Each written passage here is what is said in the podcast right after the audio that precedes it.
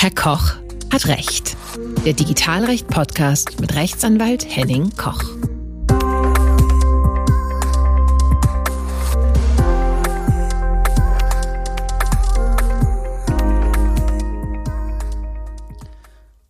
Hallo und herzlich willkommen zu einer neuen Folge von Herr Koch hat Recht.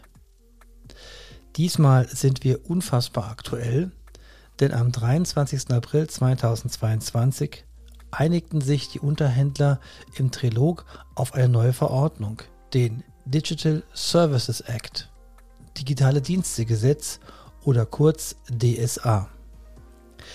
Die Einigung muss noch formell vom Europaparlament und den EU-Staaten bestätigt werden. Im Gegensatz aber zur Richtlinie, die erst noch durch nationale Gesetzgeber der EU-Mitgliedstaaten umgesetzt werden müssen, gilt eine Verordnung unmittelbar und direkt. Ein bekanntes Beispiel ist die Datenschutzgrundverordnung. Ich hatte am 20. April Gelegenheit, hierüber und über andere Themen der EU-Gesetzgebung mit Herrn Dr. Patrick Breyer zu sprechen. Er ist Europaabgeordneter der Piratenpartei. In unserem Gespräch ging es um die Chatkontrolle bei Messenger-Diensten, aber auch um die vermutliche Abhöraktion von unter anderem von Europaabgeordneten in Spanien mittels der Pegasus-Technologie, es ging um ein aktuelles Urteil aus dem April 2022 vom Europäischen Gerichtshof zur Vorratsdatenspeicherung und den Bezügen zur europäischen und bundesdeutschen Gesetzgebung und das fast schon zum Standard gewordene Trilogverfahren im Rahmen der EU-Gesetzgebung. Und natürlich auch um den Digital Services Act. Wir schauen in dem Interview auch in die nähere Zukunft, denn auch der Digital Markets Act steht vor der Tür und auf die E-Privacy-Verordnung warten wir immer noch. Mein Gast Patrick Breyer ist Europaabgeordneter der Piratenpartei. Er ist Jurist und bezeichnet sich auf seiner Webseite als digitalen Freiheitskämpfer. Seine Hauptthemen auf europäischer Ebene sind die Menschenrechte in Verbindung mit digitalen Anwendungen bzw. dem digitalen Leben. Er ist Mitglied des Ausschusses für bürgerliche Freiheiten, Justiz und Inneres und stellvertretendes Mitglied des Rechtsausschusses. Ich freue mich sehr, dass wir Gelegenheit hatten, ein kurzes Interview zu führen. Hallo Herr Breyer, schön, dass Sie Zeit gefunden haben, heute zu mir in den Podcast zu kommen, zu Herr Koch hat recht. Und ähm, auf Ihrer Webseite bezeichnen Sie sich ja selber als digitalen Freiheitskämpfer. Sie sind ja Abgeordneter der Piratenpartei im Europaparlament und ähm, daher die Frage an Sie, was macht ein digitaler Freiheitskämpfer im Europaparlament? Ja, hallo, moin moin erstmal.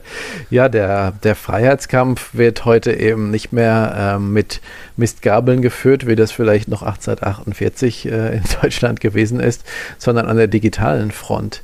Denn wir leben in einem äh, digitalen Zeitalter, wo ähm, die digitalen Medien nicht wegzudenken sind aus unserem Leben und deswegen eben neben äh, vielen Chancen auch ähm, das Risiko aufweisen, dass sie genutzt werden zur nahezu totalen Kontrolle dessen, was wir tun im Netz, dessen, was wir sagen, was wir lesen können im Netz, Stichwort ähm, Zensur. Und äh, vor dem Hintergrund ist es für unsere Zukunft und die, die Welt, in der wir in zehn Jahren leben werden oder in der unsere Kinder aufwachsen werden, ist es so wichtig, jetzt die richtigen Weichenstellungen äh, zu machen, damit wir nicht in einem dystopischen System wie ähm, einem Überwachungs-Hightech-Staat äh, nach chinesischem Vorbild landen.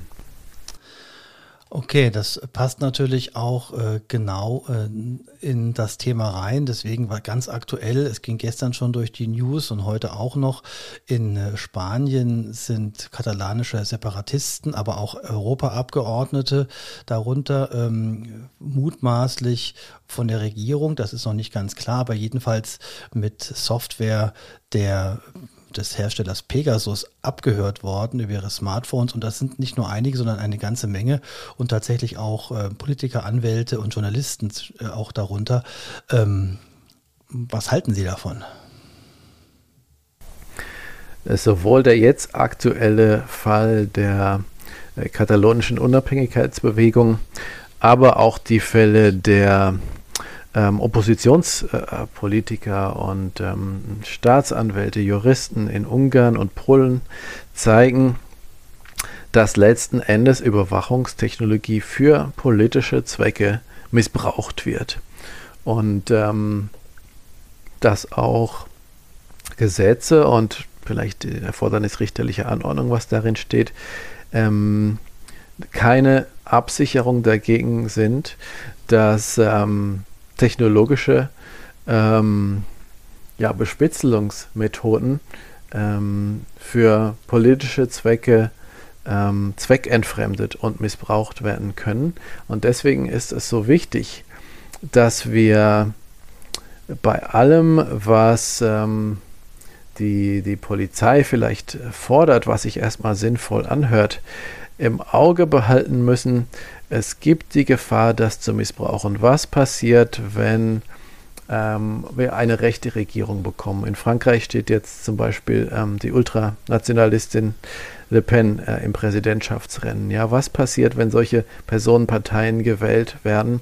Ähm, man darf nie blind äh, vertrauen den jetzigen Parteien, dem jetzigen System, ohne zu berücksichtigen ähm, die, die Missbrauchsgefahren. Und das ist eine historische Lehre ähm, in Deutschland aus Erfahrungen, die wir mit mehreren totalitären Regimes auch auf deutschem Boden machen mussten äh, dass wir wachsam sein müssen, dass es nie wieder dazu kommen kann.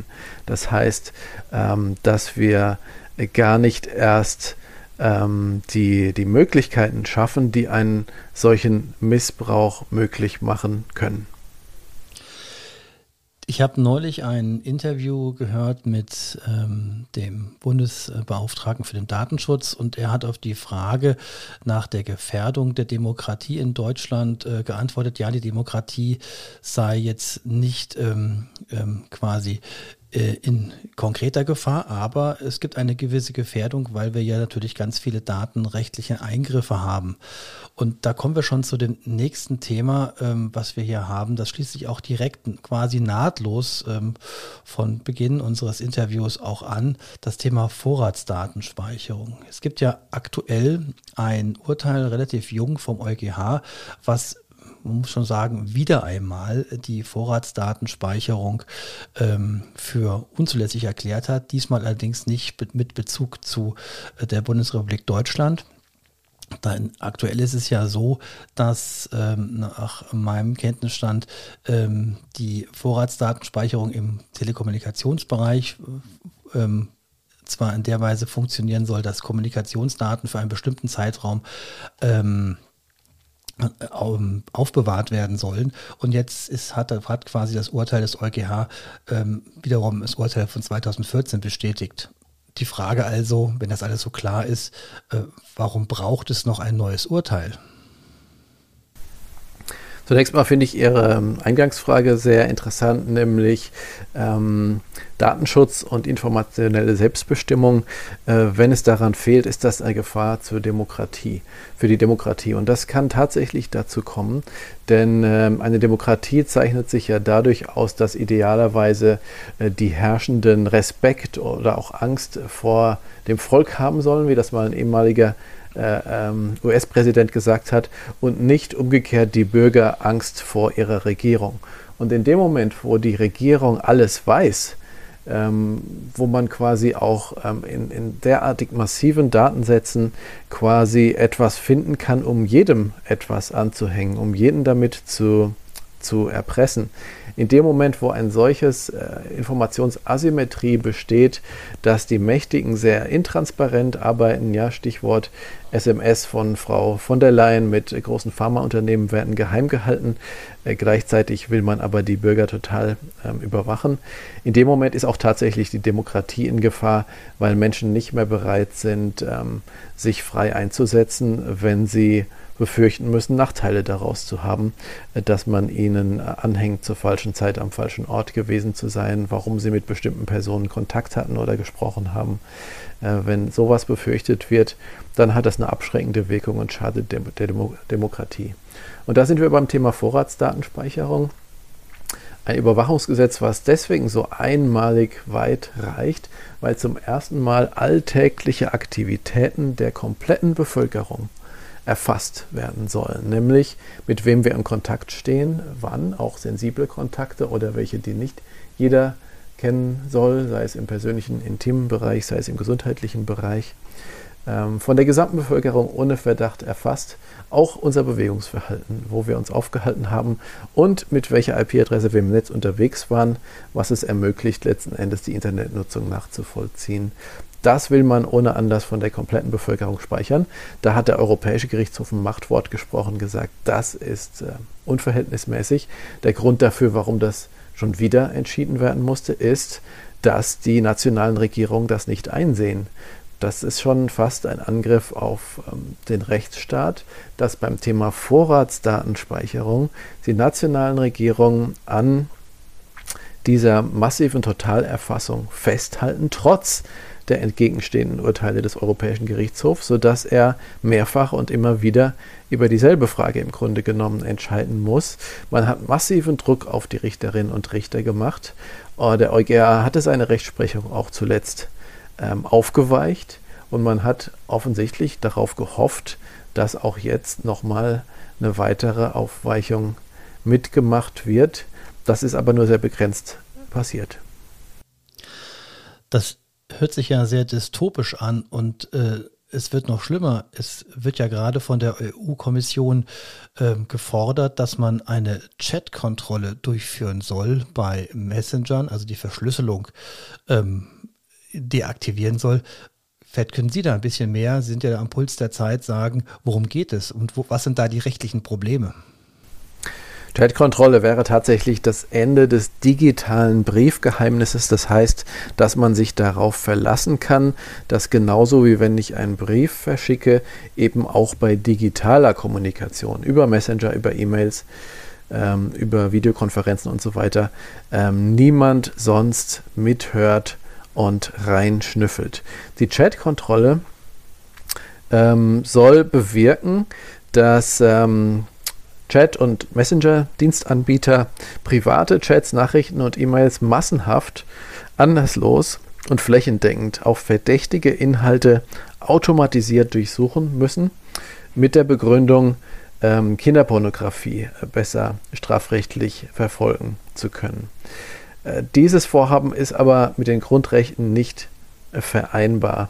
Äh, das hat gerade wieder ein interner Ausschuss für Regulierungskontrolle der EU-Kommission festgestellt und zentraler Kritikpunkt ist, eine flächendeckende Überwachung des Inhalts privater Nachrichten verstößt natürlich erst recht gegen Grundrechte. Wir haben gerade über Vorratsdatenspeicherung gesprochen, da geht es um Verbindungsdaten. Hier geht es sogar um Kommunikationsinhalte und äh, auch dazu hat der Europäische Gerichtshof schon vor zwei Jahren entschieden, flächendeckende Überwachung und Analyse allenfalls im Notstandsfall, zum Beispiel zur Verhinderung eines Terroranschlags, aber niemals ähm, äh, permanent. Die ähm, Auswirkungen sind, dass man leicht unschuldig in Verdacht geraten kann, ähm, solche äh, Kinderpornografie verschickt zu haben, ähm, denn ähm, eine Statistik der Schweizer Bundespolizei zeigt, dass über 80 Prozent der vermeintlichen Treffermeldungen aus diesem Verfahren der Chatkontrolle, die bis jetzt nur von US-Diensten und nur auf unverschlüsselte Nachrichten angewendet wird, 80 ähm, Prozent der Treffermeldungen überhaupt keine strafrechtliche Relevanz aufweisen. Das heißt, man wird bei der Polizei angezeigt, automatisiert, ohne dass man irgendeine Straftat begangen hat. Allein schon der Verdacht kann schlimme Auswirkungen auf Familie, auf das berufliche Umfeld, auf Nachbarn und so weiter haben. Und ähm, da bei diesen Verfahren auch sogenannte künstliche Intelligenz zum Einsatz äh, kommt, ähm, kann es leicht sein, dass völlig legale Nacktfotos, die zum Beispiel ähm, Erwachsene untereinander austauschen, die in einer Fernbeziehung leben oder ähm, äh, auch Minderjährige durchaus ja selbst auch aufnehmen und untereinander austauschen können, dass die in die falschen Hände geraten äh, oder dass man deswegen sogar ein Strafverfahren an den Hals kriegt. Ähm, ein Drittel der äh, Strafverfahren wegen Kinderpornografie richten sich übrigens gegen Minderjährige selbst. Das heißt, es führt auch zu einer Kriminalisierung von Jugendlichen. Wobei das Thema natürlich Bekämpfung der Kinderpornografie beziehungsweise des damit verbundenen ähm, äh, Missbrauchs und der damit verbundenen extremen Straftat natürlich erstmal eine gute Sache ist, aber natürlich darf nicht immer der Zweck die Mittel heiligen. Das ist auch klar. Selbst Apple hat es ja eingesehen und hatte die eine vergleichsweise ähnliche Thematik ähm, in Software und Anwendungen ähm, ja nicht mehr ähm, präsent. Aber wie ist denn jetzt der jetzige Stand dazu, zu diesen Themen? Und die nächste Frage dazu, was kann man denn jetzt noch machen dagegen? Das ist ja tatsächlich eine Sache, die bei den Auswirkungen, die sie beschrieben hat, ja sehr massive Eingriffe bedeuten. Ja, zunächst mal ist natürlich richtig, dass viel mehr gegen äh, Kindesmissbrauch getan werden muss. Das, das sehen wir an den ständigen Skandalen ähm, in den Medien. Kindesmissbrauch findet vorwiegend statt durch äh, persönlich Bekannte, sogar Familienmitglieder, durch Verwandte, durch Betreuung in Betreuungseinrichtungen oder Vertrauenspersonen. Und da muss es endlich flächendeckende Präventionskonzepte geben.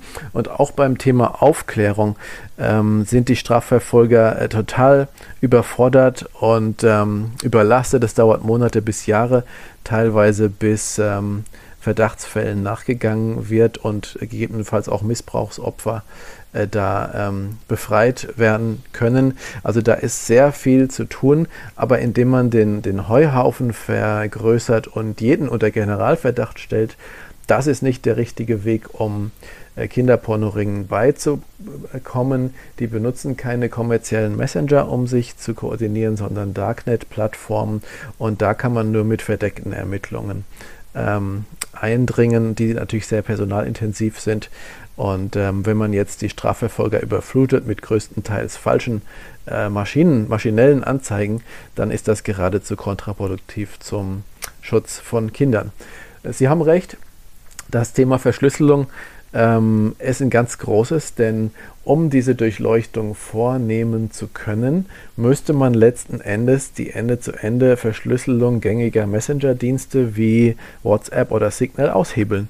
Die müssten auf dem Gerät selber ähm, durchsuchen und abgleichen. Das heißt, jedes Smartphone würde zu einer Überwachungswanze umfunktioniert werden. Das ist so, wie wenn man der Post, bevor man einen Brief abschicken dürfte, quasi den Inhalt erstmal zur Durchsicht vorlegen müsste, ähm, bevor er entgegengenommen wird. Und ähm, eine solche Hintertür in das Verschlüsselungsverfahren, die vor Erfolg der Verschlüsselung überprüft und gegebenenfalls unverschlüsselt den Inhalt ausleitet und anzeigt, das ist natürlich das Ende des Vertrauens in sichere Verschlüsselung überhaupt und führt dazu, äh, dass das jederzeit ausgeweitet und zu anderen Zwecken missbraucht werden kann. In autoritären Staaten würde man natürlich sofort verlangen, diese Hintertür eben auch zu verwenden, um nach politisch unliebsamem Material zu suchen, zum Beispiel in China Kritik am Staatspräsidenten oder in, in der Türkei, in Russland.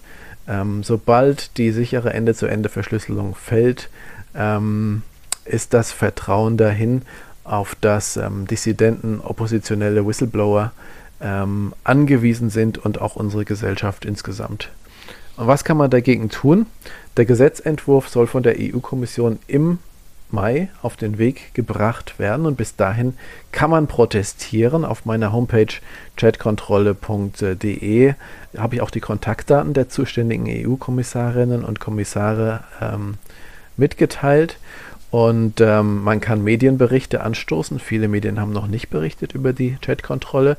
Und man kann mit seinen Anbietern auch direkt in Kontakt äh, treten.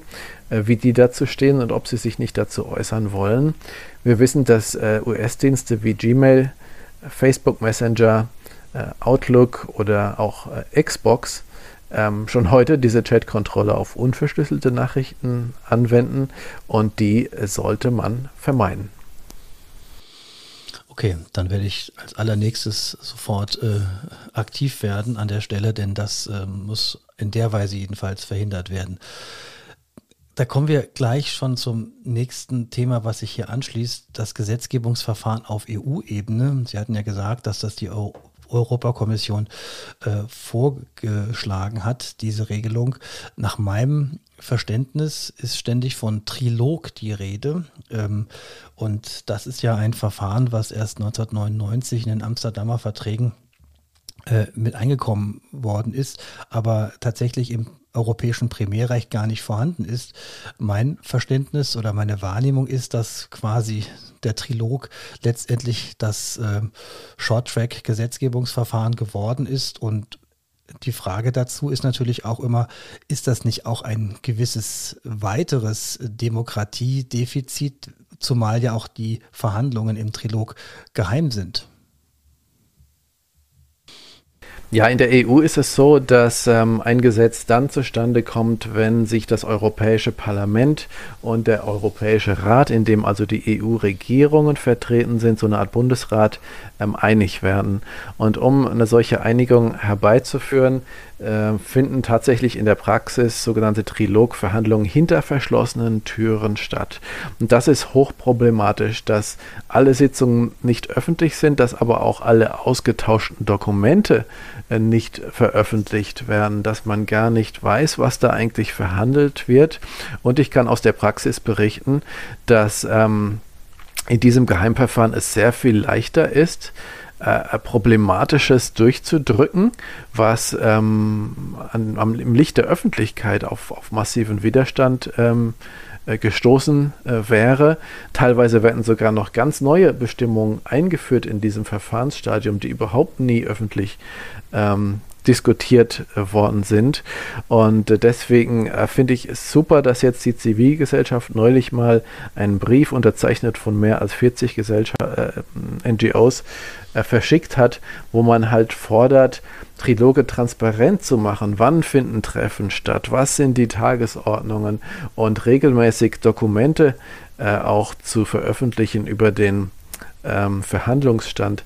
Ansonsten ergibt sich ein Demokratiedefizit daraus, dass, ähm, dass zwar Parlament und Rat ihre Positionen öffentlich festlegen, dass die Verhandlungen aber eine totale Blackbox sind und dass man am Ende ähm, konfrontiert wird mit einem überraschenden Verhandlungsergebnis, was im Endeffekt eigentlich immer angenommen wird, weil ähm, es ein Paket ist.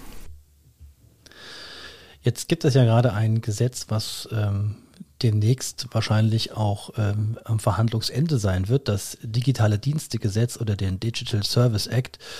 Können Sie für unsere Zuhörenden kurz erläutern, worum es geht und was sind da die Knackpunkte? Das digitale Dienstegesetz äh, gilt nach der Datenschutzgrundverordnung als nächstes ähm, Großprojekt der EU zur Gestaltung der digitalen Revolution.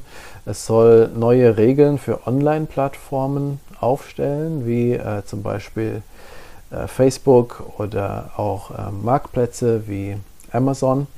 Und ähm, äh, Knackpunkte äh, dabei sind, wie können wir es schaffen, dass das digitale Zeitalter im Einklang mit unseren Grundrechten und Werten gebracht wird, dass die Macht aus den Händen internationaler Technologiekonzerne genommen wird und an die Nutzer und unsere demokratischen Institutionen zurückgegeben wird. Es geht zum Beispiel darum, ähm, wie können wir unsere Privatsphäre im Netz schützen ähm, bei einem Geschäftsmodell der meisten Konzerne, das auf Überwachungswerbung beruht. Das heißt, uns auf Schritt und Tritt nachzuverfolgen bei jedem Klick, bei jeder Eingabe, die wir machen, um daraus extrem sensible Rückschlüsse ableiten zu können über unsere politische Meinung, über unseren Gesundheitszustand, ob wir äh, schwanger sind, ob wir äh, homosexuell sind vielleicht. Ähm, diese Überwachungs- und Manipulationswerbung ist das Geschäftsmodell im Internet und damit einhergehend werden wir total überwacht und ähm, auch können manipuliert werden, auch vor Wahlen, wie wir es in der Vergangenheit gesehen haben. Es wird gestritten darüber, gibt es ein Recht auf sichere Verschlüsselung, gibt es ein Recht auf äh, anonyme Internetnutzung. Und ähm, großes Thema ist natürlich auch die Meinungsfreiheit im Netz. Sind wir weiterhin der Löschwillkür der Konzerne unterworfen, den fehleranfälligen Upload-Filtern, die oft zu Unrecht als Kollateralschäden auch völlig legale Inhalte mitzensieren, gerade jetzt In Kriegszeiten ist es zum Beispiel so, dass Dokumentation von Menschenrechtsverletzungen von den Filtern oft als Gewalt ähm, interpretiert und, und zensiert ähm, wird. Aber es geht auch darum, dass Accounts plötzlich deaktiviert werden, dass, dass Videos plötzlich ähm, runtergenommen werden. Und ähm, mit Meinungsfreiheit und Respekt vor der Privatsphäre des Nutzers hat die Praxis der großen Online-Plattformen äh, leider im Moment wenig zu tun. Okay, wissen Sie, wie da der Verhandlungsstand ist oder, der, oder wann, wann vermuten Sie, wird es in Kraft treten? Das wird noch verhandelt, die, der Zeitpunkt des Inkrafttretens. Verhandlungsstand ist der, dass voraussichtlich am Freitag ähm, dieser Woche ein Deal geschlossen werden soll. Und ähm, was man jetzt schon sagen kann, ist, ähm, positiv ist, dass ähm, künftig ähm, Werbung nicht mehr anhand besonders sensibler Daten, äh, persönlicher Daten eingeblendet werden darf, wie zum Beispiel der persönliche Gesundheitszustand, die, die politische Meinung einer Person oder auch ähm, ja, sexuelle Präferenz. Das darf künftig nicht mehr zum Anlass genommen werden, um gezielt äh, Werbung oder Botschaften einzublenden. Wir konnten auch verhindern, dass ähm, ähm, am, am Beispiel von Pornoplattformen erstmals eine Identifizierungspflicht ähm, für Uploader eingeführt wird, wie das das Parlament ursprünglich gefordert hatte. Das wird nicht kommen. Negativ aber auch, äh, es, es, wird keine Handhabe geben gegen die fehleranfälligen Zensurmaschinen. Ähm, die, grundsätzlich ähm, bleibt es dabei, dass die Algorithmen der Konzerne, die ja oft auch problematische Inhalte nach oben spülen, weil sie viel geklickt werden, Hassinhalte, Gewalt, ähm, Falschinformationen, dass die Algorithmen alternativlos bleiben. Die Konzerne können weiterhin diktieren, was ihre Algorithmen priorisieren und auch das quasi Monopol der sozialen Netzwerke bleibt. Das heißt, ähm, wenn ich die ähm, Nutzer von Facebook erreichen will, muss ich auch weiterhin selbst Facebook äh, nutzen. Eine Interoperabilität, das heißt, dass man plattformübergreifend auch interagieren und kommunizieren kann, die wird nicht kommen. Nicht so wie im Fediversum. Ja. Ja, also das, was wir erreichen konnten, ist bei Kommunikationsdiensten, ja, bei, äh, bei WhatsApp. Die werden künftig Interoperabilität anbieten können. Das heißt, man kann von WhatsApp wechseln zu einem besseren datenschutzfreundlichen Anbieter und trotzdem weiterhin ähm, mit seinen Freunden, die auf WhatsApp bleiben, in Kontakt bleiben. Das ist bei dem Digital Markets Act, einem weiteren Gesetzgebungswerk, ähm, ausgehandelt worden. Der ist äh, vor einigen Wochen fertiggestellt werden und wird äh, voraussichtlich im Juli final abgestimmt werden, dann nach etwa sechs Monaten, also ungefähr zum Jahreswechsel in Kraft treten. Wenn Sie schon in die etwas weitere Zukunft blicken, äh, lenke ich meinen Blick auch zum Abschluss auch äh, da nochmal hin. Ähm, die E-Privacy-Verordnung war ja lange Zeit die äh, Schwester, äh, als, als, Schwester der DSGVO angekündigt worden, dann wieder verschoben und nach meinem Verständnis irgendwie auch geparkt. Ähm, was meinen Sie? Kommt die noch oder wann kommt sie? Bei der E-Privacy-Verordnung geht es aus Sicht des Europäischen Parlaments darum, die private Kommunikation besser zu schützen. Vor Durchleuchtung, vor Auswertung der, der Metadaten, ähm, durch Verschlüsselung einen sinnvollen Schutz vorzusehen, äh, uns zu schützen vor Überwachungswerbung im Netz. Aber die Position äh, zu den EU-Regierungen ist diametral entgegengesetzt. Die sind da total auf der Lobbylinie der Industrie. Die will umgekehrt die jetzt schon geltenden E-Privacy-Regeln sogar noch verwässern und aushöhlen. Und ähm, ich kann mir vorstellen, dass es da eine Einigung geben wird, aber nicht um jeden Preis. Ähm, es kann auch möglich sein, dass ähm, man sagt, ähm, eher als ähm, äh, einem schädlichen Kompromiss zuzustimmen, der quasi das jetzige Datenschutzniveau weiter verwässern würde, da lassen wir es bei der jetzt gültigen E-Privacy-Richtlinie. Ein schönes Schlusswort, Herr Breyer. Vielen herzlichen Dank für Ihre Zeit, die Sie sich genommen haben für das Interview. Es war ein interessantes Gespräch und vor allem ein heißer Ritt durch aktuelle Problemthemen, gerade in Bezug auf EU-Gesetzgebung. Vielen Dank nochmal.